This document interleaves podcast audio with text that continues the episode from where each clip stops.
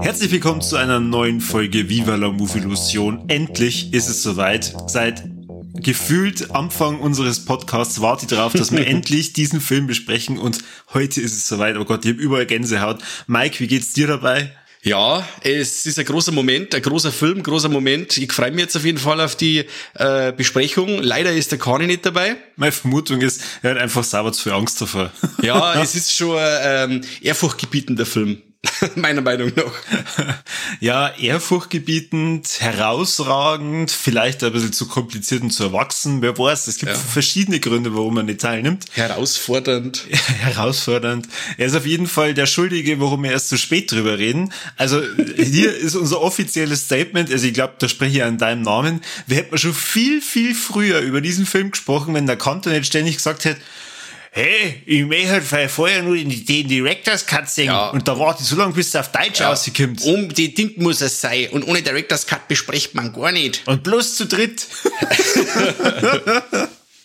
Ja, wir wollen euch nicht lang auf die Folter spannen. Es geht um Midsummer Woo. von dem herausragenden Ari Aster. Und der Mike hat jetzt die Ehre, dass er euch ganz kurz umreißt, um was es in dem Film geht, weil ich denke, wir werden halt ein bisschen länger über diesen Film sprechen. Ja, ich hoffe es einmal, ich hoffe es einmal. Also soweit. Also die, äh, der Film dreht sich um die Danny hauptsächlich und die Danny hat ja einen brutalen Schicksalsschlag zum Überwinden oder zum Erleiden, sagen wir es so. Ihre Schwester begeht erweiterten Selbstmord und bringt die Eltern noch gleich mit um. Ja, und die liebe Danny ist auf die sie total psychisch im Eimer wo es die ganze Situation nicht erleichtert ist, dass sie in einer toxischen Beziehung lebt mit äh, dem Christian und derjenige mehr hat gern mit seinen Kumpels äh, ein, äh, ja so ein ja, auf, äh, so einen Roadtrip machen mit lauter Kumpels quasi nach Schweden äh, in das zum Mitsommerfest. Ja, eigentlich ist sie im Endeffekt gar nicht mit eingeladen. Dann der, der Christian ist aber ein totaler Lolly, wie man bei uns sagt, und äh, traut sich das Ganze eigentlich nicht wirklich, oder traut sich nicht zum sagen, dass sie eigentlich allein fahren wollen und sie schließt sich dann dem ganzen Trupp an. Genau, und dann machen sie quasi den, äh, den Ausflug nach äh, Schweden und ja, angekommen bei der Sekte werden sie mal ganz äh, nett empfangen und alles ist super und tralala und so nach kurzer Zeit sagt man eigentlich, dass da äh, mehr im Busch ist und dass das alles nicht so hundertprozentig nett abläuft, wie es eigentlich geplant ist, das Ganze. Ja, genau. Ich glaube, so, so kann man es mal ganz grob umschreiben. Ich würde sagen, wir gehen einfach mal so ein bisschen nur auf die Handlungsdetails dann drauf ein, weil der Film spielt am Anfang irgendwo in Amerika, vermute ich jetzt mal. Also zumindest äh, freuen sie sich halt dann, dass nach Europa und nach Schweden kämmern. Und man sieht dann auch, dass sie halt umfliegen müssen. Also ich gehe mal davon aus, die sind einfach aus Amerika. Es ist ein, ein Trupp Studenten und bei diesem Trupp ist praktisch einer dabei, der zu den Einheimischen von Schweden gehört, der eben zu dieser Kommune, die da dieses Mitsommerfest feiern, zugehörig ist und der Verwandte hat und halt dann sagt, hey, das ist immer super Sause, dieses Mitsommerfest, da wird gesungen und tanzt und genommen und der hat ja vollkommen recht damit. Ähm, also das heißt, ein, ein Traum für jeden Studenten. Ja, und man merkt schon in Amerika, dass er auf jeden Fall gar nicht so abgeneigt ist, dass er die, die Danny da eventuell mitnimmt. Man merkt dann auch, dass, also es passiert jetzt nichts liebestechnisch irgendwie zwischen den beiden, aber man merkt halt, er gefällt es halt, dass er sie da ein bisschen in diese Kommune dann mit, mit einflechten kann. Und du hast es eigentlich sehr schön gesagt, also das ist das perfekte Wort dafür, toxische Beziehung. Ich finde, das merkt man ja gerade am Anfang von dem Film extrem, weil ihr müsst euch das so vorstellen, von der stirbt nicht nur die Schwester, sondern auch die Eltern. Also die ist wahrscheinlich da in dem Moment nicht ganz so happy. Die schluchzt und heult und äh, hat halt da dann Nervenzusammenbruch. Und was macht er? Er, ja, er hat es halt dann vielleicht noch gerade so im Arm genommen, aber er zeigt eigentlich nicht wirklich irgendeine Reaktion. Mhm, genau. Das sieht man erst im Director's Cut. Da können wir vielleicht auch ganz kurz drüber reden. Also später gehen wir vielleicht noch ein bisschen auf die Unterschiede ein. Ähm, die, die normale Kinofassung hat 148 Minuten da. Jetzt wird sie, ich denke, oh, der Director's Cut ist bestimmt kürzer. Ha, von wegen. 171 Minuten, also 23 Minuten länger ist der Director's Cut und ich muss sagen, das ist ja wirklich die bessere Version, weil man halt da gerade am Anfang ein paar Szenen sieht, wo man sie denkt, verstehe eigentlich nicht, warum man das rausschneidet. Also, weiß nicht, wie es dir dabei geht? Ja, absolut. Also, wie gesagt, der, der Director's Cut fühlt sich einiges runter an und es werden ein paar Charaktere und ein paar, wie soll man sagen, ein paar Stationen in einer Beziehung noch abgehandelt, wo man dann sagt, ja, okay, jetzt wird mir einiges noch mehr klar, wie es bei denen zwei abläuft. Also, diese Szene, ähm, die eben in der normalen Kinofassung nicht enthalten war, wo er sie praktisch verplappert mit diesem Schweden-Ausflug und sie halt dann er zur Rede stellt und dann halt fragt, ja, warum hast du es einfach nicht gesagt? Ob er praktisch gedacht hat, dass sie was dagegen hat. Und er dann, ich glaube, er, er, er sagte dann, er wollte sie damit irgendwie überraschen, mhm, oder? Genau. Und er, er lädt sie ja dann eigentlich ein. Aber er geht davon aus, dass sie von Haus aus absongt hat. Dass sie genau. im Endeffekt gar nicht mitmag. Aber die Danny sagt, ich bin dabei. Ja, sie war anscheinend schon immer Schweden-Fan.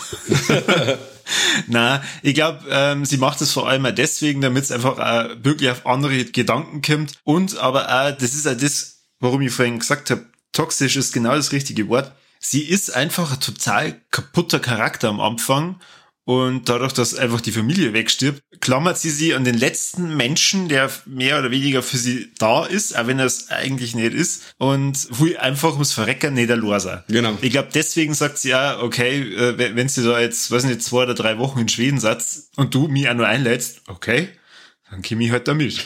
genau. Äh, ich möchte jetzt aber auch noch mal gern, äh, mir, mir, mir spoilert man, oder? Also wenn man über den Film anständig reden möchte, dann reden wir über alles, oder? Ich glaube, ah ja. Also jetzt für alle, die Midsummer noch nicht gesehen haben oder auf die ganzen Infos, über die wir jetzt reden, verzichten wollen, die dürfen jetzt abschalten. Danke fürs Zuhören. Kippt's aber wieder, kippt's aber wieder, wenn's nicht Kippt's wieder, schaut euch den Film an und äh, dann hört euch die ganzen coolen Infos so, über die wir jetzt schmatzen. Möchte äh, eigentlich noch, noch viel weiter vorn anfangen. Und zwar das Beutel am Anfang, wo es man sieht. Da kommt erst einmal so ein wie halt so ein Gemälde, das, so, so ein, das oder, Gemälde am Anfang, aber mit so untermalt, mit so engelsgleicher Musik, mit Ha und ja. äh, mit Harfe wird gespielt. Und das, das, das Bild zeigt eigentlich den Ablauf des Films oder, oder bestimmte Stationen in dem Film, von Anfang bis zum Schluss. Und das finde ich total interessant. Und der Film ist quasi so richtig vom Regisseur dazu ausgelegt, dass man öfter anschaut. Weil was mir jetzt damit äh, beim, ich habe mir jetzt zum vierten Mal gesehen, und äh, was mir jetzt Sachen aufgefallen sind, also die Tatsache, da gibt's einmal so einen Zwischenschnitt auf die, die Eltern von der Danny. Da steht bei der Mutter, glaube ich, am Nachkastel ein Bild von der Danny allein. Und dieses Bild ist rundum mit Blumen zu, oder, oder es steht dahinter so eine Art Vase mit, mit Blumen. Also es ist, äh, ich mir fast behaupten, dass Midsommar äh, Foreshadowing der Film ist. Also es werden so viele Sachen äh, im Film an Gemälde oder an bestimmte, äh, an bestimmte kleine Hinweise sechst du schon oder kannst dir ahnen, was passiert. Also man, man, man merkt ziemlich früh am Anfang, wo die Reise hingeht.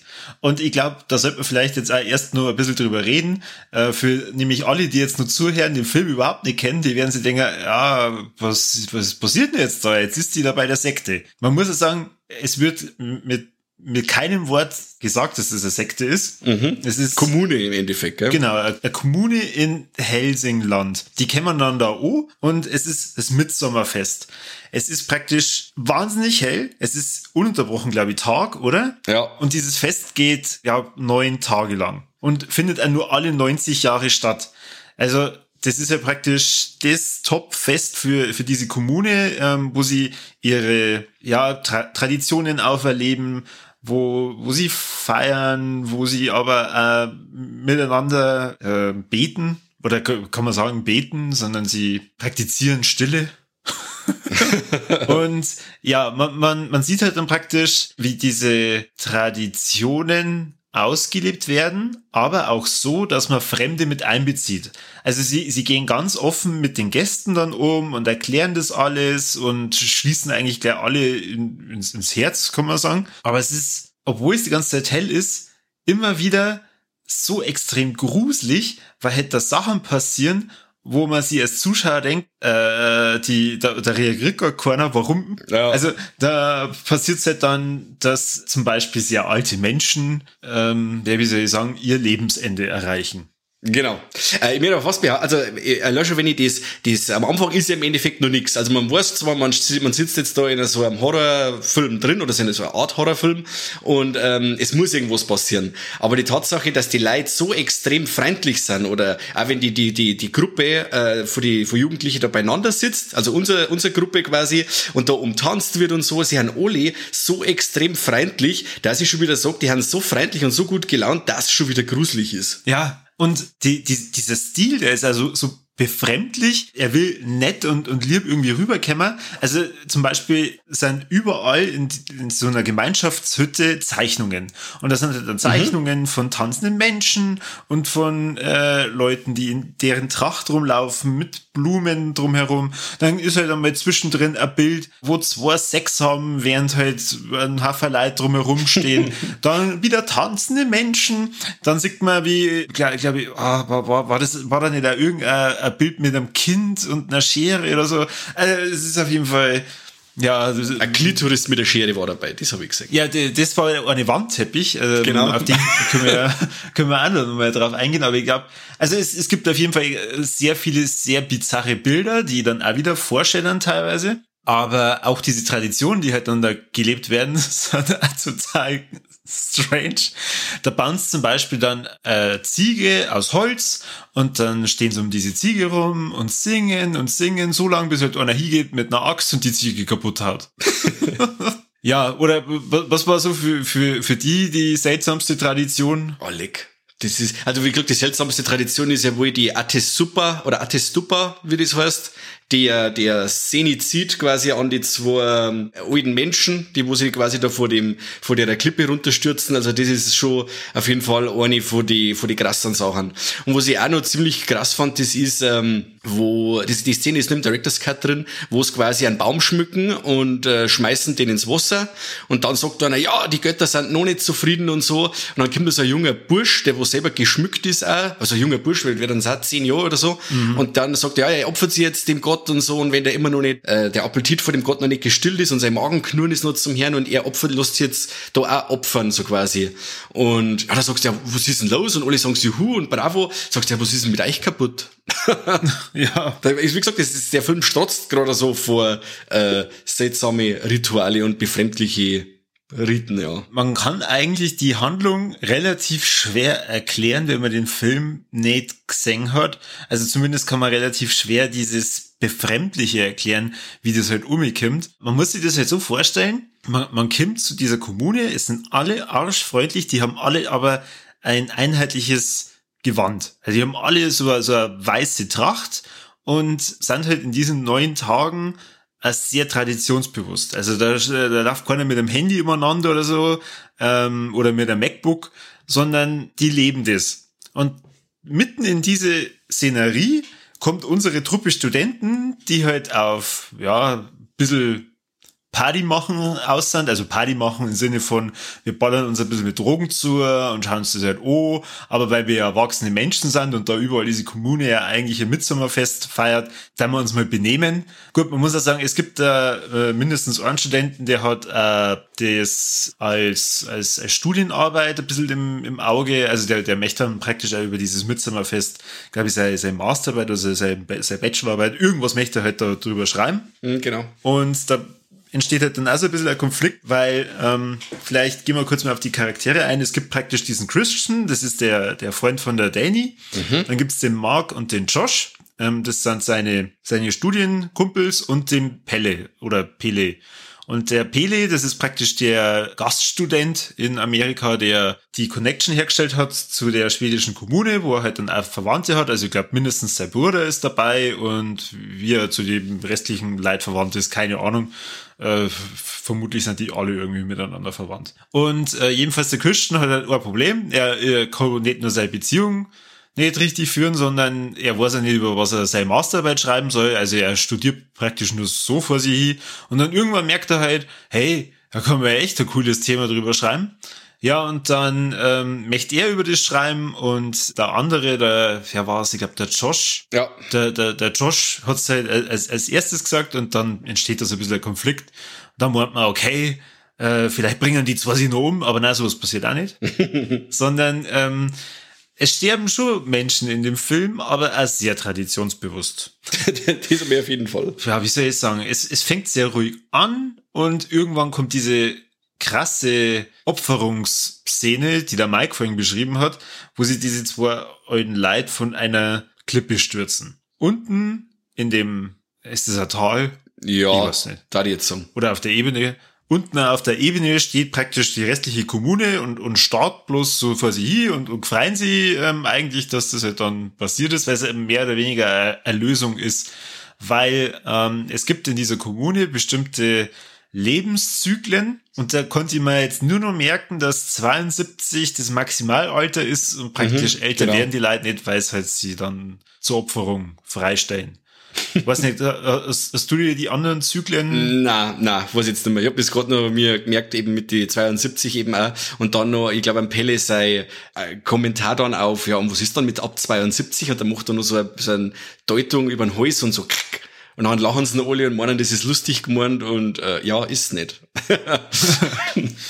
das ist, äh, glaube ich, so praktisch das Ende vom ersten Tag die Studentengruppe, also das, das sind nicht die, die einzigen Gäste, die dort sind, sondern es ist nur ein englisches Pärchen dort, mhm. die äh, von dem Bruder vom Pelle mitgebracht worden sind. Und die sagen halt dann gleich nach dieser Opfertradition, so, passt, danke, wir haben das jetzt gesehen, wir hauen jetzt ab. Das geht mal gar nicht. Ja, die verschwinden aber dann auf einmal. Also ohne, dass sie sich verabschieden. Und das ist dann schon für den Zuschauer so das erste Zeichen, ah, ob die wirklich das Horn geschafft haben. Vermutlich eher nicht.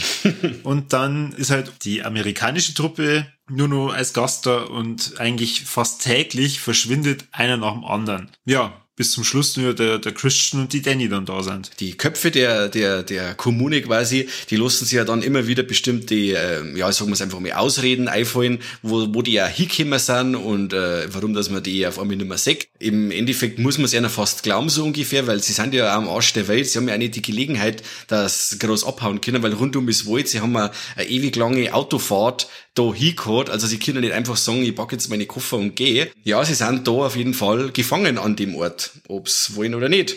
Und müssen halt schauen, wie es im Endeffekt weitergeht. Ganz bezeichnend ist auch die, die Szene, wenn es quasi auf das Helsingland hinfahren, wenn man quasi schon den Banner sieht, äh, ähm, willkommen in Helsingland so ungefähr. Und dann dreht sich die Kamera quasi auf den Kopf. Und man sieht dann quasi während des, des Reinfahrens nach Helsingland das am Kopf reinfahren mit dem Auto. Wo man in der Szene eigentlich schon sagt, okay, ab jetzt steht die ganze Geschichte Kopf und jetzt läuft alles noch die Regeln von der Kommune. Man ist ja nicht die ganze Zeit sicher, ob das ja wirklich alles genauso passiert, weil sie äh, nur bevor sie zu der Kommune kämmern, äh, bei einer Wiese halt machen und da schon die ersten Schwammerl einwerfen.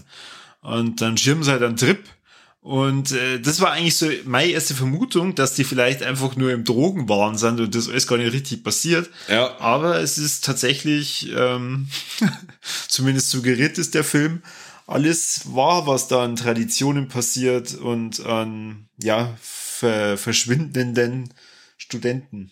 Genau. Ja, und im Endeffekt wird ja das ganze Ritual aufgezogen. Wo werden halt rituell geopfert im Endeffekt, um die Götter zum befriedigen. Da sieht man dann auch, wo die Kadaver von die äh, rituell geopferten dann aufbewahrt oder hingesteckt werden, wo man dann sagt, okay, ein Fuß steckt in der Erde, da sagt man, okay, das Blut läuft in die Erde, da wird der, so ungefähr wahrscheinlich der Gott der, des, des Bodens befriedigt. Einer, der kriegt einen, wie sagt man, einen Blutadler bei die, bei die Tiere drin, also ein Blutadler, wer der, wo es nicht weiß, wer Vikings nicht gesehen hat, das ist quasi das, wenn man am Rücken die Rippen durchtrennt kriegt und aufklappt wird und dann werden einem die Lungenflügel quasi hinten durch die, am Rückgrat vorbei rausgezogen.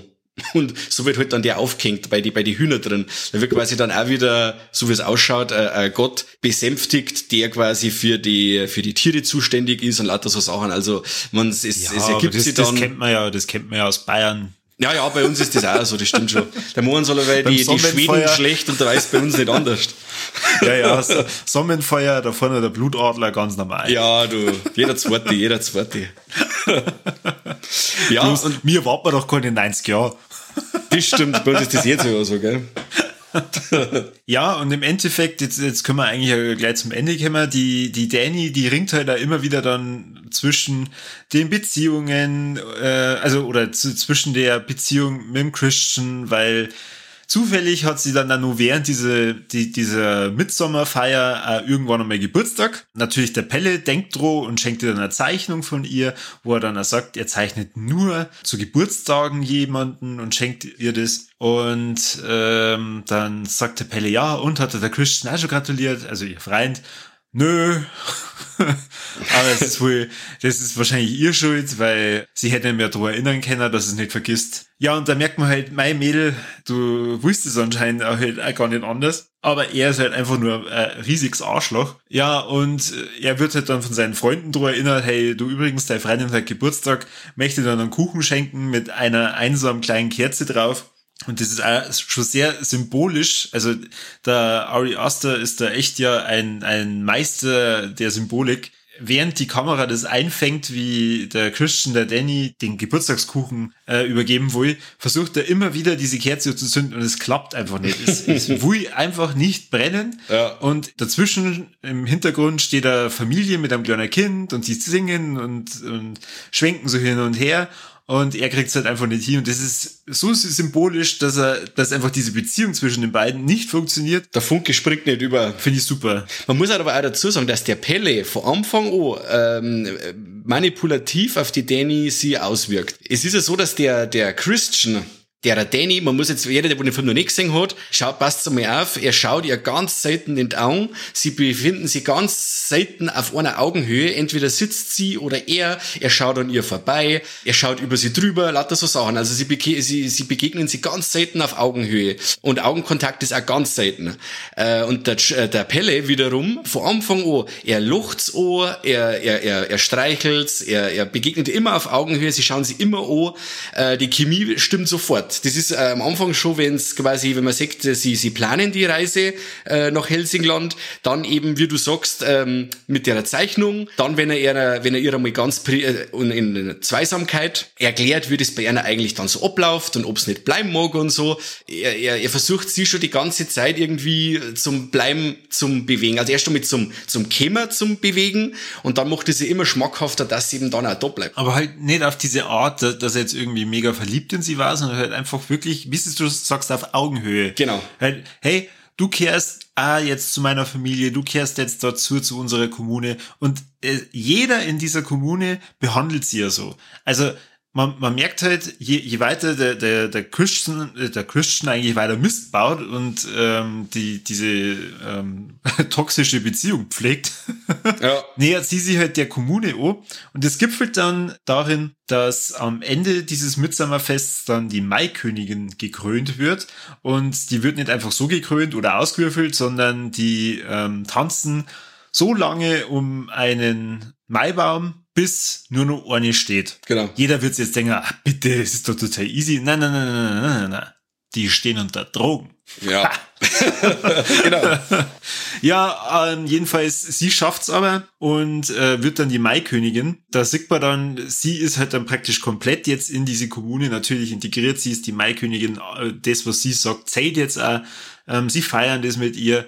In der Zwischenzeit hat sie eine junge Dame aus der Kommune, sich den Christian geschnappt, äh, weil sie sich gedacht hat, hey, cool, ein Auswärtiger, mal keiner von der Kommune, der kann man ja die Jungfräulichkeit nehmen und mir ein Kind machen. Genau. Oder? Die, also, romantischer kann ich es jetzt leider nicht umschreiben. Auf jeden Fall. Na, mo, mo, mo, magst du magst du erklären, wie da das Foreshadowing war und äh, wie es zu dem Ganzen gekommen ist? Ach so, ja, also man sagt jetzt so, also wenn sie einen ersten, wenn sie ankommen, eben ähm, bei der Kommune, sagt man schon einmal so so Wandmalereien oder so ein Banner, meine ist das sogar, das ist nicht im Haus, sondern das hängt draußen, da wo der Bär das ist. ist. Doch ein Wandteppich oder sowas, oder? Ist ja ein Wandteppich, das, aber es ist im Freier, gell? Ja, genau. Und da siehst du dann quasi schon, wie das, also ein Liebeszauber vonstatten geht quasi das ähm, Menstruationsblut ins Getränk des äh, zu bezirzenden ähm, eingefü äh, eingeflößt wird äh, oder eingefüllt wird, sagen wir so, und dass äh, Schamhaare ins Essen mit eingebacken werden, ganz sexy. Ja, und er wird dann auch, er kriegt dann auch im Endeffekt ein unmoralisches Angebot von, ich schätze mal, dass das die, die Mutter ist, von der Maya, die Maya ist das, ähm, wo es dann heißt, ja, du kannst da mal drüber rutschen über die Maya und kannst dir da ein Kind schenken, damit wir da frisches Blut bei uns haben. Ja, und äh, die Antwort vom Christian, die sagt man dann zwar, nee, äh, die hört man zwar nicht, aber man sieht's dann. Quasi, er wird dann separiert von alle anderen und da wird dann schon die nackte Maya umringt von andere äh, nackte Damen der Kommune. Ja, er, er steigt über die Maya drüber, also er begattet sie. er steigt über sie Ja, drüber. es ist dann also eine ganz äh, äh, coole Szene. Also viele Leute, die wo dann, wo ich dann schon gehört habe, die haben gesagt, ja, es ist so ein Schmarrn, der, der maust die und dann stöhnen sie alle. Aber das ist sinnbildlich für das quasi, dass ähm, F- Freude und Leid wird in der Kommune alles geteilt. Es, äh, wenn äh, Lust gerade da ist, also wenn, wenn da gerade gemaust wird, dann freuen sie alle und alle sind ekstatisch. Bei der Artis super, wo quasi die, die ähm, zwei sieb- 72-Jährigen da in Tod stürzen, die haben ja dann, ist ja der, der Mann auch nicht sofort tot äh, und leidet dann Schmerzen und Todesqualen und da leidet dann auch der, die ganzen Zuschauer und alle schreien mit vor lauter Schmerz und ja, in der Kommune wird alles geteilt quasi. Schmeid, Schmer, Schmerz, Schmerz und Leid und Freude und ja, es ist alles, alles eins. Gleich am Anfang, wo dieser Wandteppich dann kam, das ist so eine Art Uralt-Comic, kann man sagen. Habe ich mir schon gedacht, ach du Scheiße, bitte sag sowas nicht, bitte sag sowas nicht. Also, sie flößen Menstru Menstruationsblut nicht unbedingt direkt dem, direkt in den Mund ein, sondern ins Getränk. Genau. Und ähm, man sieht halt, wenn sie miteinander essen und trinken, das ist alles auch draußen. Also es ist wirklich ein sehr heller Horrorfilm. Und da sind, ja, so, so Art, wir sind in Bayern Bierbank aufgestellt. ähm, ja, und die, die essen halt da und bei der einen Szene sieht man halt dann äh, ähm, die ganze Reihe entlang so eine Art Apfelsaft oder so und nur beim Christian ist etwas röter wie bei den anderen und da weiß man schon, ei, ei, ei, ei, ei, guter. Mo. Schaut, schaut er vielleicht vor allem die anderen Kelche an, aber nein, Na, er haut sich rein. er haut sich eine. Richtig. Und der Liebeszauber ist auf alle Fälle ähm, wirksam. Ja, richtig, genau. Ähm, du hast es ja so schön äh, umschrieben, er steigt über sie drüber. Und äh, na, nachdem die Tat vollbracht ist, findet es die Danny heraus und er checkt dann, ah, hui, das war vielleicht jetzt gar nicht so klug. Also man, man muss dazu ja sagen, er wirkt, glaube ich, er leicht unter Drogen setzt, dass er zum einen seine, seine Männlichkeit da voll entfalten kann. Ja. Ist da nicht auch die Und- komische Szene, wo, äh, wo er- der möchte doch irgendwas fragen und dann ist der alte Mond, der klatscht doch dann. Die Szene ist jetzt, glaube ich, die einzige, wo ich jetzt im Film nicht verstanden habe. Der Mond so anklatscht und dann auf einmal verzirkt sie ihm die ganze Optik und dann, dann dreht sie um ihm alles. Ist das, Also, das habe ich super gefunden. Ja, der, der hat ja gewusst, dass er unter Drogen gestanden ist. Da hat er ja davor dieses komische äh, Pilzwasser drungen. Ja. Äh, bei, wo, wo der, der Maitanz war. Und ich glaube, der Alte hat sich einfach gedacht, Mai, geh her, Bierschei. Und klatscht. Ach so, okay, und das hat, und, äh, ja gut, ich kenne mich da jetzt überhaupt nicht aus. Also, das, das ist quasi da hervorzumrufen, er ist quasi da auf Droge und das Klatschen, das hat er dann quasi komplett desorientiert, oder wie? ja, das hat ihn halt dann komplett eingeschüchtert. Man, man, man sieht halt dann auch, wie so ein kleiner Bur zuckt da halt dann zusammen und, und, und, und dreht sich so weg. Okay. Aber das ist nicht, das ist nicht die, äh, die Szene gleich drauf, wo er dann in die Hütte geht. Das, das ist nicht, oder? Das ist, das ist früher mit dem Das, Klatschen, das oder? ist ein bisschen früher. Ah, Das okay. ist bei dem, bei dem Essen, also bei dem Siegeressen von der, von der Danny. Oder ich glaube, wo, wo Danny ja dann mit den anderen Damen weggeht in dieser Kutsche und dann ja mit- andere mhm. Tradition macht. Und Okay. da fragt er ja dann, glaube ich, hey, wo, wo fahren die hin? Und dann, dann klatscht der eine und lacht. Okay. Okay. Ja. Jedenfalls ähm, nach äh, getaner Liebestat. getaner Liebestat. Ja. Gott sei, Gott sei mir halt romantisch. ja, mer- merkt er halt, dass das eventuell gar nicht so klug war. Und lauft dann nackert erst einmal über den Kommunenplatz, findet dabei äh, die Leichen seiner Kumpels, unter anderem auch den Blutadler. Und da finden sie ihn dann und betäuben ihn zum letzten Mal, denn wir sind dann beim Finale des Films und die Danny ist ja jetzt die Maikönigin und darf die, die, die, ja, den letzten Akt mehr oder weniger mitbestimmen. Und zwar sieht man schon den ganzen Film über so ein dreieckertes Holzhaus im Hintergrund, wo es äh, heißt, ja, das ist das heilige Haus und das wird in entsprechend geschmückt fürs Finale des, des Mitsommerfests. Und man weiß jetzt als Zuschauer nicht so genau, was da passiert. Wobei, ähm, da wir wieder beim Stichwort Sonnenfeuer. Man vermutet schon, dass das Uzünd wird. Das Fest geht ja neun Tage lang und findet alle 90 Jahre statt und die Kommune will dann dann auch entsprechend neun Opfer opfern. Opfern, opfern. Genau. Und die fleißigen Zuschauer, die aufgepasst haben, merken dann, okay, es sind, glaube ich, mindestens vier Studenten. Dann nur der Christian, der nämlich dann in ein lustiges Bärenkostüm gesteckt wird. na, es ist, na, also, das, äh, da sind wir wieder bei, bei unserem Triple Threat dann später. Ja. Also es ist eigentlich kein lustiges Bärenkostüm, sondern es ist tatsächlich, die stopfen einen Bären aus und stecken den Christian in die in den Bären dann rein, setzen ihn in die Mitte von dem Haus und ringsherum kämen dann die anderen Opfer. Und so, jetzt sind wir bei vier Studenten, ähm, Christian sind wir bei fünf, dann die Euden, die zwei Euden Leid, genau. dann sind wir bei sieben und dann fehlen nur zwei. Ja, und die Kommune wählt dann praktisch auch sogar mit so einer Art Losverfahren aus, wer wird denn jetzt nur geopfert. Es meldet sie dann an oder freiwillig, und zwar der Bruder vom, vom Welle. Und ja, äh, derjenige, der gewählt wird, macht es ohne Zucken und sagt, ja, passt, ähm, ich gehe mit eine. Und die setzen sie dann hin und dann wird das Haus angezündet. Sie verbrennen tatsächlich mit den bereits toten Opfern und natürlich dem im Bärenkostüm steckenden Christian. Und natürlich stecken alle unter Drogen, ist ja klar. Also, Kommune nicht.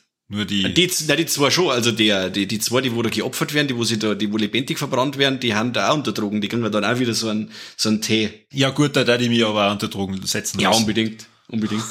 es ist, ich weiß nicht, hast du das gesagt, dass das Haus, die, die in der Hütte, wo es verbrennt werden, dass das ein Dreieck ist? Ja. Okay, weil das Dreieck ist ja an sich äh, ähm, äh, starke, äh, starkes Symbol bei verschiedenen Glaubensrichtungen. Und meistens ist es auch so, dass das Dreieck äh, eine Verbindung darstellt zwischen Körper, Geist und Seele.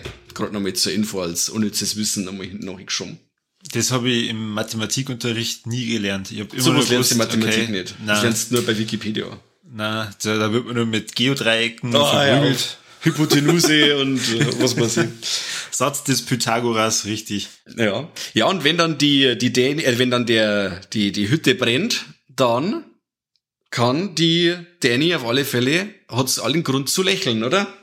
Man sagt ja, dann, richtig. ihr geht's gut. Ihr, jetzt geht's ihr gut, weil sie kann praktisch alles hinter sich lassen, was sie lässt praktisch nicht nur ihre toxische Beziehung los, sondern sie, sie, sie lässt diese Vergangenheit hinter sich mit ihrer toten Familie. Sie ist in einer neuen Familie, wo sie jetzt sogar Blumenmädel ist und ja, da ist es das erste Mal in dem ganzen Film, dass sie ganz von alleine aufrichtig das Lächeln urfangt. Mhm, genau. Happy End. Happy End. Schöner Film, ähm, eine tolle romantische Komödie. Na. Na, man freut sich dann auf jeden Fall mit der Dani, oder? Weil äh, sie hat so viel durchmachen müssen und so und jetzt ist zwar auf wegen einer unkonventionellen Wege zu einer Familie gekommen und wie du sagst, sie hat sich von ihrer toxischen Beziehung gelöst und jetzt hat, geht's ja gut. Da muss ich auch sagen, das ist für mich ja die Szene, wo ich mir denke, äh, den Film muss ich mir nochmal anschauen. also so ist es beim ersten Mal schauen echt gegangen. Man muss ja sagen, der, der Director's Cut ist erst ähm, einige Zeit später veröffentlicht worden. Und die, die Kinofassung die hat mir manchmal schon ein bisschen allein gelassen. Mhm. Im Director's Cut wird sie einfach am Anfang ein bisschen mehr Zeit genommen, das zu erklären, wie diese Truppe zusammenhängt und warum die Danny jetzt eigentlich auf einmal mitkommt nach Schweden, weil das, das, man, man sieht praktisch, sie trauern um ihre tote Familie und auf einmal Schnitt ähm, die Bude äh, von den Studenten und ja, sie, sie reden dann drüber, so, jetzt geht's dann nach Schweden, dann kommt der Christian und sagt so, oh, übrigens, die Danny, die, äh, der hat, die habe ich eingeladen, das mitkommt, aber die kommt eh nicht mit. Genau. Das, das wird halt im Director's Cut etwas schöner erklärt. Im Director's Cut gibt's äh, diese eine traditionelle Opferszene mit dem äh, geschmückten Baum, wo, wo ich auch das total bescheuert finde, dass, dass das in dem finalen äh, ersten Schnitt nicht drin gehabt haben.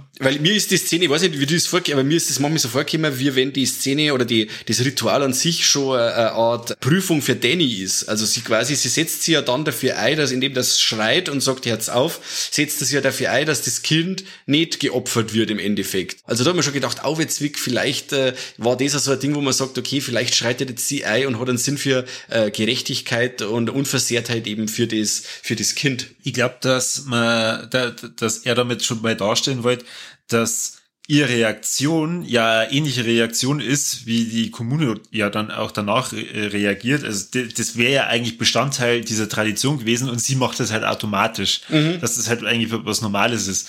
Dass das schon so der, der erste Schritt hin äh, ist zur Akzeptanz von den ganzen Leuten, die halt da um sie rum sind. Ja. Ähm, fand ich auf jeden Fall echt cool, weil ich bin mir jetzt nicht sicher, ob man das auch gesehen hat in der Kinofassung, ob es bis den Baum da geschmückt haben, weil das ist ja dann da im Endeffekt überhaupt nicht erklärt worden. Hm, ich glaub's nicht. Also die Szene meine ich da, die geht da komplett ab. Also die, die Szene da bei dem Bach oder Fluss auf jeden ja. Fall, aber ob, ob diese Szene, wo es den Baum schmücken, das weiß ich nicht mehr genau. Okay. Ich mir hätte noch was zum Christian zum Song. Oh oh. und zwar, du bist mal bei ein paar Sachen, bist mir ein wenig, ein wenig zuvor gekommen. Und zwar, jetzt pass auf, äh, der Christian ist ja im Endeffekt, es fängt schon, oder er wird immer als Arschloch hingestellt. Vor Anfang, wo der Film geht los und du hast noch nicht einmal gesehen. Und dann sagt die Danny, wenn sie mit ihm telefoniert, schon, ja, meiner Schwester geht's nicht so gut mit der Psyche. Und dann sagt einer so, ach, was tust du denn da oben und psychisch Kranke, die simulieren doch gerade und so weiter und so fort. Ja, und dann sieht man, wo es rauskommt wenn man die Schwester da im Endeffekt allein lässt. Ja, wenn schon nicht auf Anrufe oder Mails antwortet, wo es dann rauskommt. Eben der Tod vor der Familie. Das ist wieder so Sachen, wo man sagt, ja, Christian, du, das, das ist wieder typisch so ungefähr für die. Und er macht das sie, die Danny, dann im Endeffekt auch oftmals zum Buhmann, wenn es dann auch miteinander eben beim Ankommen in Helsingland äh, miteinander Drogen nehmen wollen und hey, wir wollen wir doch das alle gleichzeitig einschmeißen und wir wollen wir alle gleichzeitig einen Trip haben. Und dann sagt Danny, ja, na, sie ist noch nicht so weit und hat einen Jetlag und so. Und dann sagt er halt also seine Kumpels, ja, wie ohne, sie sollen ohne ihm das nehmen und so, weil er möchte auf Danny warten. Und dann sagen die alle, ja, dann warten wir halt dann alle, wenn es so sein muss, weißt du schon. Also das ist, er immer ihr den schwarzen Bär dazu, weil er halt nicht irgendwann einmal Eier beweisen kann und sagen, okay, das ziehen wir jetzt durch und du vielleicht jetzt nicht, aber ich mache jetzt das mit meinen Kumpels und fertig. Weißt du, das sind so Sachen, er, er ist eigentlich einfach immer das Arschloch.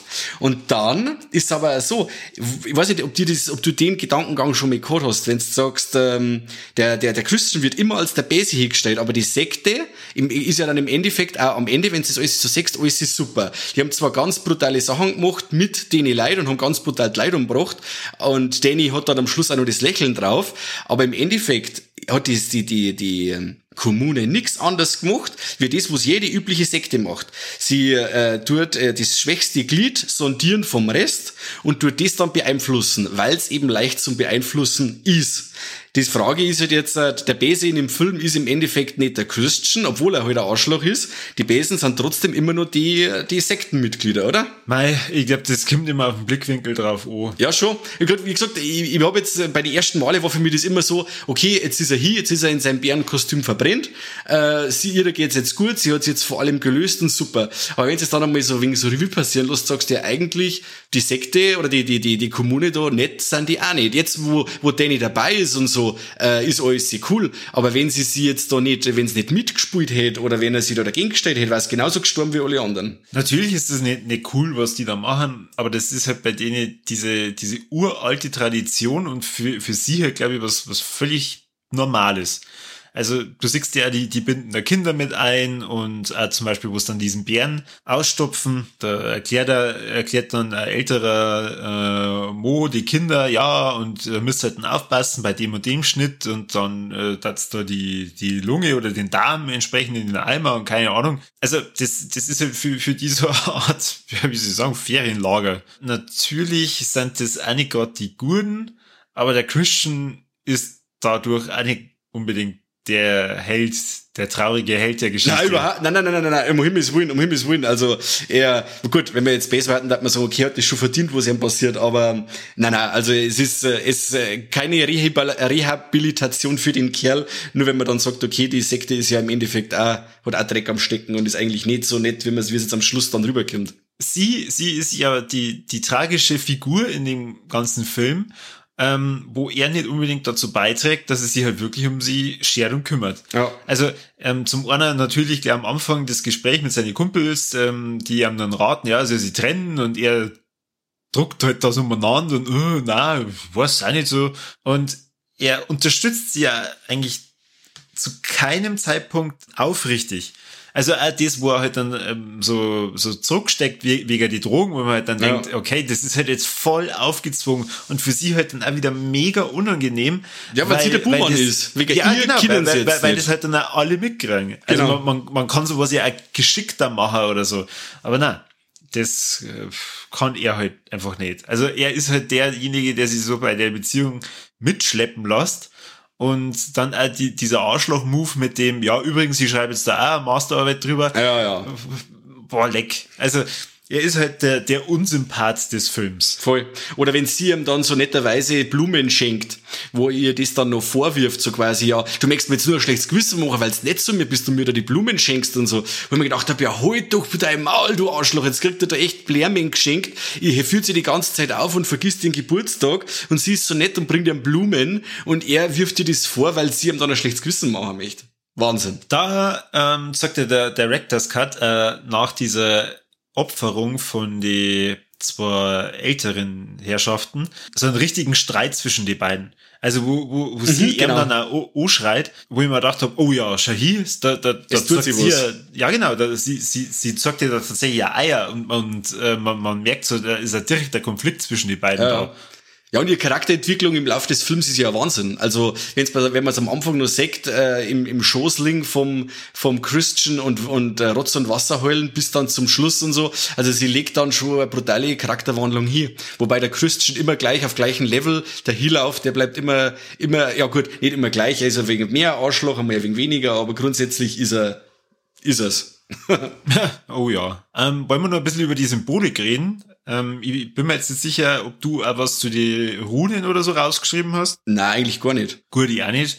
ähm, also für, für, für die ganzen Runen-Junkies ohne äh, unter euch, also ihr werdet da echt Spaß haben, da kämen viele Runen vor. Ich kann mir da alle, allerdings überhaupt nichts merken und ähm, der Mike offensichtlich auch nicht. Das wäre jetzt der Job gewesen von Kani. Aber gut, kann man oh. nichts machen. Nichtsdestotrotz können wir weiterhin über Symbolik und Foreshadowing reden, weil Klar, am Anfang stirbt die Schwester und die Eltern von der Danny und zwar anhand von Auspuffgasen. Mhm. Die hat in der Garage die Autos laufen lassen, hat da Schläuche dran gebappt und einen Schlauch in das Schlafzimmer der Eltern reinfließen lassen, die dann da erstickt sind und den anderen Schlauch ihr direkt an Mund und Nase gepappt oder an den Mund, ich weiß nicht mehr genau. Auf jeden Fall furchtbar ekelhaftes Bild und ähm, gegen Ende des Films, wo man dann die Krönung von der Danny sieht als ähm, Maikönigin, mhm. wird's dann auch getragen ähm, auf so einem Schild oder auf einem Brett und die Kommune geht so hinterher. Da sieht man halt dann erst die ganze Zeit, dass sie die, die Blumen so ganz komisch bewegen und äh, die, die Blätter im Hintergrund seltsam verhalten, was charakteristisch ist für den Film, immer wenn es dann äh, ja auf einem Trip sind, also da sagt man dem Zuschauer übrigens, die sind jetzt gerade auf Drogen. und äh, da sieht man dann auch einmal in dem, in dem Wald im Hintergrund das Gesicht von ihrer Schwester mit dem Schlauchdroh als, als Silhouette mehr oder weniger. Und das fand ich auch wahnsinnig krass. Voll. Die schaut übel aus. Aber äh, äh, es ist symbolisch für das, weil, weil Danny geht praktisch in die andere Richtung. Sie, sie kommt jetzt langsam dahin, dass sie, dass sie sich davon loslösen kann gleich am Anfang, wo sie das erste Mal diese, diese Schwammerl einwerfen, be, bevor es bei dem Platz ankommen von der Kommune, geht's ja einmal dann in, in so ein Klohäuschen, wo es total dunkel ist und halt der Spiegel drin ist und schaut im Spiegel und da sieht man auch einmal ganz kurz im Hintergrund die, das Gesicht von der Schwester. Ah, genau. Mhm. Das ist so der, der, der erste aktive Schreckmoment, finde ich. Wobei natürlich ja die Musik wahnsinnig dazu beiträgt, dass man immer wieder erschrickt. Und äh, ähm, der Bär, ich weiß nicht, ob es da aufgefallen ist, der zirkt sich ja auch durch den ganzen ja, Film. Ja, war jetzt zum ersten Mal ist er mir aufgefallen bei der, bei der Danny im Zimmer, wo es eben äh, gerade schlaffert am Bett liegt und er so, und der, der Christian kommt rein und sagt, ja, er möchte nur schnell 45 Minuten. Wer geht bitte 45 Minuten auf eine Party? ähm, äh, er möchte schnell weg und so und dann sagt man die, die, die, geht Kamera dann auf Danny hier und dann sagt man über ihrem Bett äh, ein Beutel von einem kleinen Mädel und einem riesigen, riesigen Bären. Da sage ich, ich habe nie eigentlich zum ersten Mal gesehen. Ja, genau. Und ja gut, wenn man das dann sagt, wenn man dann, wenn man, wenn man dann das auf den Schluss reflektiert, dass ja quasi der, die dreieckige Opferhütte ist ja quasi wenig weiter unten und sie erhabt sie jetzt quasi oben auf dem Podest und der Bär verbrennt unten, da kann man dann auch sagen, okay, jetzt hat sie das Ganze, sie ist jetzt die ganze Zeit dominiert worden von dem großen Bären und jetzt ist sie diejenige, die wo die ganze Situation dominiert. Genau. Dann sieht man ja einmal auch den, den lebendigen Bären im Käfig. Genau. Beachtet ihn gar nicht. Beacht, wir beachten ihn nicht. ja. Und, und, was ist das? Das ist ein Bär. Ja. und ähm, in der Szene, wo der Christian das erklärt bekommt mit dieser Jungfräulichkeitstradition, also oder oder wie hast es du genannt, ähm, das drüberrutschen. Ja. Ist er in einem Raum äh, wieder voller Bilder und da sitzt er da und starrt die ganze Zeit auf einen Punkt vor sich an der Wand. Und da sieht man auch ein Bild von einem Bären, der gerade lebendig verbrennt. Ähm, also er genau. starrt mehr oder weniger. Das, wo das Cover war vom Mediabook. Genau, richtig. Und da sieht man, äh, er starrt eigentlich schon die ganze Zeit auf sein Ende hin. Richtig. Krass, oder? Ja. Puh, Mindblow. ja, und äh, an, ansonsten, ähm, der, der Film ist auf jeden Fall, wenn er einem auch gefällt. Ein Film, den man ruhig öfter anschauen kann, wenn man immer wieder halt dann auf andere Details achtet. Voll. Und ähm, es passiert ja so viel im Hintergrund. Ich finde das auch wahnsinnig interessant aufbaut mit dieser Kommune und mit den Traditionen und da, da hätte ich auch gern tatsächlich nur mehr gesehen, da habe ich mir wahnsinnig auf den Director's Cut dann gefreut. Am Anfang war ich ein bisschen panisch, weil ich mir dann gedacht habe, oh shit, jetzt gleich am Anfang, wo, wo es noch in Amerika sind, kommen so viele Szenen vor, wo ich mir denke, oh, die dauern aber schon lang. Und da habe ich dann echt schon Angst gehabt, dass, dass jetzt da nur, ja, beim ersten, bei der ersten Sichtung nur, nur Bullshit-Szenen irgendwie mit reingeschnitten worden sind. Ja. Aber ich, ich war dann beruhigt, als ich dann äh, gemerkt habe, oh, okay, an das Baumschmücken kann ich mich jetzt nicht so dran erinnern. Genau. Und ich glaube, da gibt es ein paar sehr bizarre Gespräche zwischen den Studenten und der Kommune. Aber wie gesagt, diese einzelne auf zum Schlüssel ist fast ein wenig viel. Also wie gesagt, man äh, so viel prägnante Sachen sind nicht dabei, meiner Meinung nach. Also das wirklich mit dem, mit dem, die Selbstopferung von dem Kind zum Beispiel, das ist mir am, am meisten im Gedächtnis geblieben. Aber es sind nicht so viele Sachen, die wo man, wo einem die Charaktere näher bringen und äh, man als Zuschauer mehr eintauchen kann und sagt, wir stehen die zueinander und wir verändern sie, dies, die, die die, Beziehungen zueinander. Ja, das stimmt. Haben wir eigentlich schon über das Inzucht-Orakel geredet? Na, haben wir auch noch nicht. Das ist Wahnsinn. äh, wie, wie, wie hieß er? Der, der Ruben, oder? Ja, der Ruben. Ja, du darfst es gerne erklären. Ach so. Ja, im Endeffekt, äh, es wird ja auch geschaut in der Kommune, dass keine inzestiösen ähm, Beziehungen aufkämen und deswegen muss er immer wieder neues Blut rein in die Kommune. Aber sie äh, produzieren, in Anführungszeichen, mit Absicht durch äh, Inzucht äh, degeneriertes Kind oder Menschen dann im Endeffekt, der das Orakel wird für die Kommune. Und er, der, das, das Orakel zeichnet dann ganz äh, ja, abstruse Sachen oder unkenntliche Sachen im Endeffekt äh, in, so, in so Bücher und die werden dann abgeheftet und das ist dann wieder so eine Art ja, Evangelion für die Leute in der Kommune. Sie können zwar das Ganze nicht entziffern oder versuchen das Ganze zu entziffern, aber ja, fand ich total ab, abgefuckt. Und vor allem der, der Ruben, der schaut ja auch dementsprechend aus. Also äh, Hills Have Eyes lässt grüßen. Ja, da ver versteht man ja teilweise halt nicht so direkt, okay, wie, wieso haben sie jetzt den nur mit einbaut? Er ist halt dann unter anderem mal einer, der halt dann zum, zum Schluss da sitzt und die Heilige Schrift dann bemalt mit Fingerfarbe. Also sagen wir mal, er hat eigentlich keinen richtig aktiven Part in dem Film oder, oder ist man das vielleicht jetzt einfach nur mit dem Gedächtnis blind? Nein, nicht wirklich. Also ist gerade so, so, so eine Fußnote im Film, aber ich finde es total interessant, dass wirklich geschaut wird, dass in der, in der, in der Gruppe keine Inzucht aufkommt.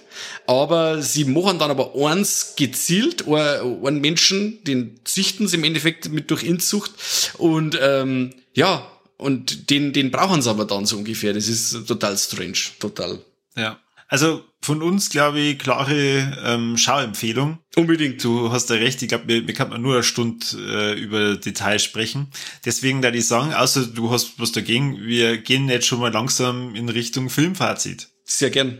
Sehr gern. Dann, Mike, äh, du hast die Ehre, du darfst anfangen. Was hat dir gefallen und was hat dir nicht gefallen? Also, äh, gefallen hat mir, dass das, äh, äh gut, meine Letterbox-Bewertung ist übrigens äh, fünf Sterne und ein dickes Herz. Der Film wächst bei mir jetzt mal wieder, wenn ich ihn sehe.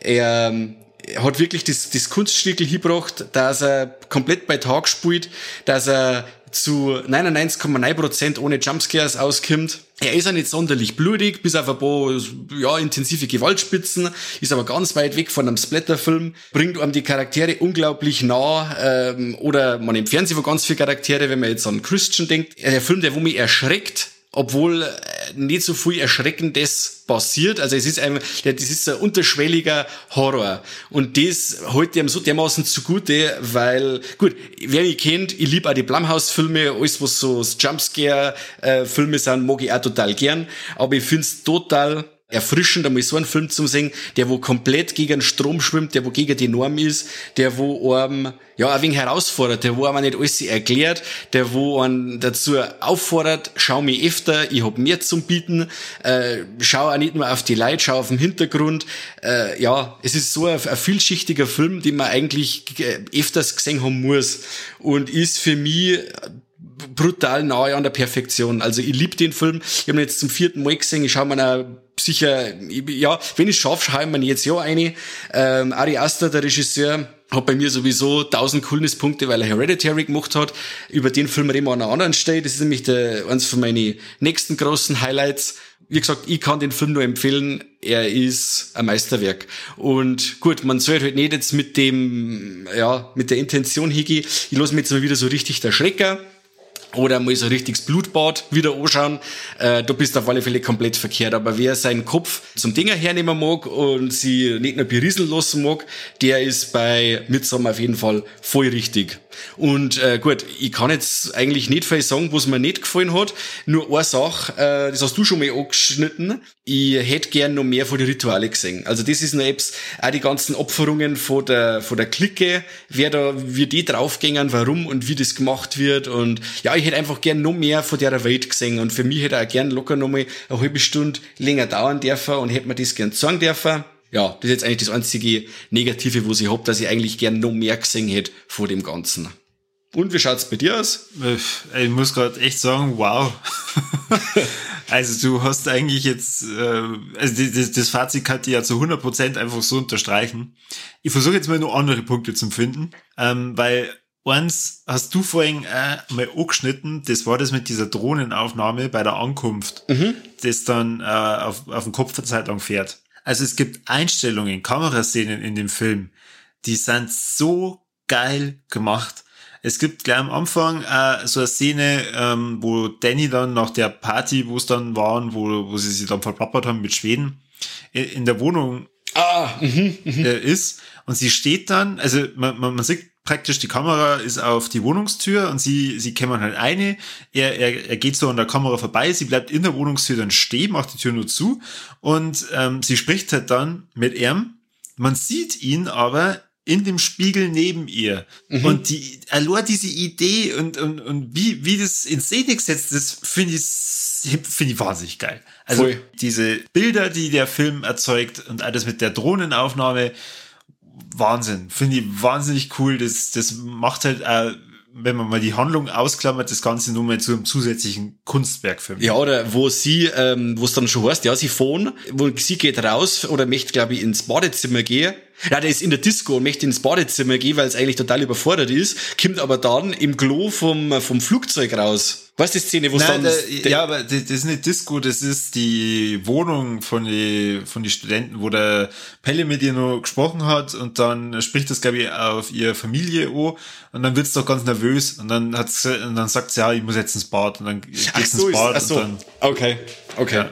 Ja, aber auf jeden Fall, du weißt, was ich meine, der Übergang dann vom, vom, äh, von der Toilettentür äh, in, der, in der Wohnung zum äh, Flugzeug dann, das ist Wahnsinn. Ja, das stimmt wie schon gesagt, die, die, die Szene, das ist für mich so das Highlight und negativ. Ähm, deswegen, das, was du gesagt hast, das hätte ich eigentlich nicht mehr sollen. Scheiße. das mit mehr, mehr ähm, von die von die Traditionen singen. Aber die Lage ist, ich hab äh, ich beim Anschauen, ich hab den Film jetzt nämlich äh, extra wegen dir so angeschaut, wie ich ihn angeschaut hab, weil der, weil letztes Mal hat's ja geheißen, ich hab äh, nichts zum Ankreiden gehabt beim Leuchtturm. Und ich habe mir jetzt unbedingt irgendwas suchen müssen, was mir jetzt nicht gefallen hat. Und ich bin dann am Schluss eben zu dem zu der Entscheidung gekommen, dass ich gern ja mehr gesehen hätte. Äh, mir fällt gerade was ein. Und ja. zwar, ich, ich, eventuell, ähm, da kann ich da sagen, ja, da hat der Corby wieder einfach nicht aufpasst. Es gibt die den einer Kill. Und zwar ist es der Kill vom Josh. Ähm, der ist in so einer Hütte drin, wo die Heilige Schrift drin ist, wo schon zu ihm gesagt worden ist, also du darfst es dir mal angucken, aber du darfst nichts mhm. fotografieren. Du darfst da nicht reingehen und die, äh, die heiligen Rune fotografieren. Ja. Ja, was, was macht der Josh in der Nacht? Der geht da eine und fotografiert fleißig vor sich hin. Das Ding ist, dass der Ruben in diesem Haus schläft ähm, und er wird dann von jemandem erschlagen.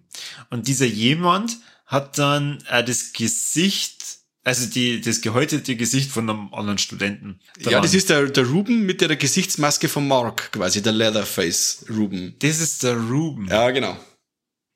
Also das ist so, da bin ich mir nicht sicher. Also das ist so für mich die einzige Szene, wo man denkt, okay, das hätten es vielleicht dann nochmal irgendwie ähm, für, für Corbis erklären können. Okay. Ähm, wer, wer, wer das jetzt genau war, der Mörder, weil ich glaube fast, dass der Ruben nicht ganz so. Nur das, die sechs dann an der, wie, wie gesagt, die, die, wo ausgeschnitten ist, an die Augen und an die Lippen, der, der Ruben hat doch die fetten Lippen, dass er die ja. aufgeschwollen und die sechs dann da drunter. Ach so, verdammt. und er macht dann einen auf Leatherface quasi. Ja gut, dann, ich bleib bei der Szene, trotzdem sage ich nur was anderes Negatives und zwar. Okay. Wir haben ja jetzt seit einem halben Jahr immer wieder diese Termine verschoben, um über den Film zu sprechen, wegen am Kani und dann ist er nicht dabei. Ja. Also Schande über die Kani, wenn du das erst schäm die, wirklich, ich hab da vor einem Monat an dem Film vorbeibracht, du hättest da den locker anschauen können, ich hab mir jetzt das Vorbereitung nimmer anschauen können, schäm die. Das hast du aber für dich ganz gut gemacht. ja, danke. Es ist äh, wirklich einer meiner absoluten Lieblingsfilme. Ich glaube, ich habe ihn auch schon vier oder fünf Mal gesehen. Und ich schaue mir den äh, furchtbar gerne auf Englisch an, weil ich finde, dass die deutsche Synchro tatsächlich einiges kaputt macht, äh, äh, was die ganze Kommune betrifft. Und ich, ich liebe den Film. Also es ist, er ist echt toll. Also ich sage jetzt mal zum Verständnis. Ich habe zum ersten Mal hab ihn auf Englisch im Kino gesehen in Ringsburg und äh, da war ich aber dann schon froh, dass ich dann einmal die deutsche Synchro dann später auf, auf Blu-ray äh, mir eingebaut hab, weil zum Verständnis halt wirklich nicht schlecht ist, wenn man die deutsche einmal gesehen hat.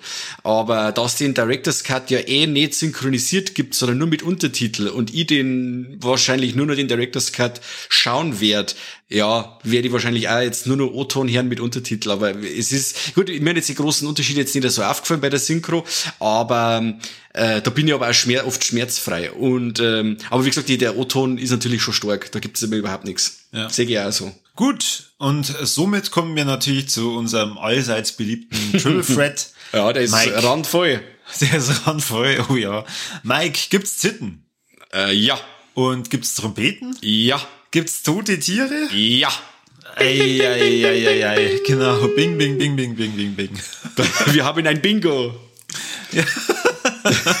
also Leute da draußen, Midsommer hat alles. Ja. Also für mich ist der Film ein Kunstwerk. Ich verstehe aber auch, dass es manche Leute gibt, die den Film vielleicht jetzt nicht ganz so mögen. Aber ich würde mal sagen, probieren geht über studieren.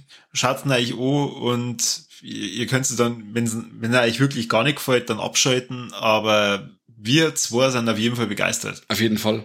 Ich weiß auch nicht, äh, vielleicht liegt ja auf dem, auf dem Film irgendwo ein Fluch. Ich hab ihn meiner Mom mitgegeben zum Anschauen, weil ich gesagt habe, hey, bevor unser Podcast kommt, schau dann an, dann weißt gleich am dass wir schmatzen, weil der Film doch recht speziell ist. Jetzt habe ich ihr die, die normale Blu-ray mitgegeben und auch von der, im Director's Cut ist ja auch die Blu-ray von der Kinofassung drin. Und man denkt, als zum Einstieg, zuerst einmal die normale Kinofassung, funktionieren beide nicht bei ihr am Player. Irgendwas hat er nicht hier. Also wahrscheinlich muss ich mir jetzt dann demnächst nochmal anschauen mit meiner Mom, weil ich gesagt habe, die muss er sich jetzt demnächst unbedingt anschauen. und ich hoffe, dass wir es noch mit zusammenbringen. Grüße gehen raus. ja, von, von mir auch. Gut, dann, wir sind am Ende und ja. ähm, Vielen Dank fürs Zuhören. Ihr dürft mal wieder kommentieren, teilen, liken, ja. abonnieren, Glocke drücken, äh, gute iTunes-Rezessionen schreiben. Schaut auf Facebook vorbei und dort das teilen, sagt es euch eine Freund, äh, Schwiegereltern, Postboot, egal. Sollen alle reinhören. Genau, keine extra Nummer an die. Schäm die, wirklich, schäm die. Verdammt. Schande, Schande, Schande. Und ähm, ja, dann bis zum nächsten Mal beim besten Podcast der Welt. Servus.